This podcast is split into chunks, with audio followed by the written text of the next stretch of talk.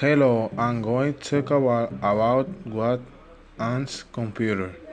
It is some electronic device that can receive a setup, introduction, and execute then to calculation over joining real data at high speed.